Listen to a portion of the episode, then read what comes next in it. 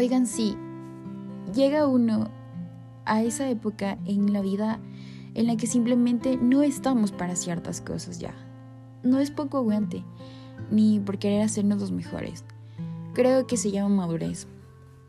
Aprender a darle valor solo a lo importante, a sacar tiempo para lo que realmente merece la pena, a no dejar agobiarnos por tonterías que no merecen ni un ratito de nuestro tiempo.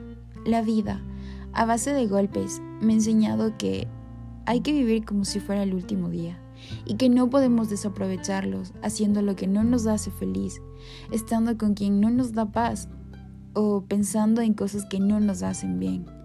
Por eso he aprendido a decir no, a dejar a quien quiere irse y alejarme de todo y todos los que no me dan tranquilidad. Porque primero yo, segundo yo y tercero yo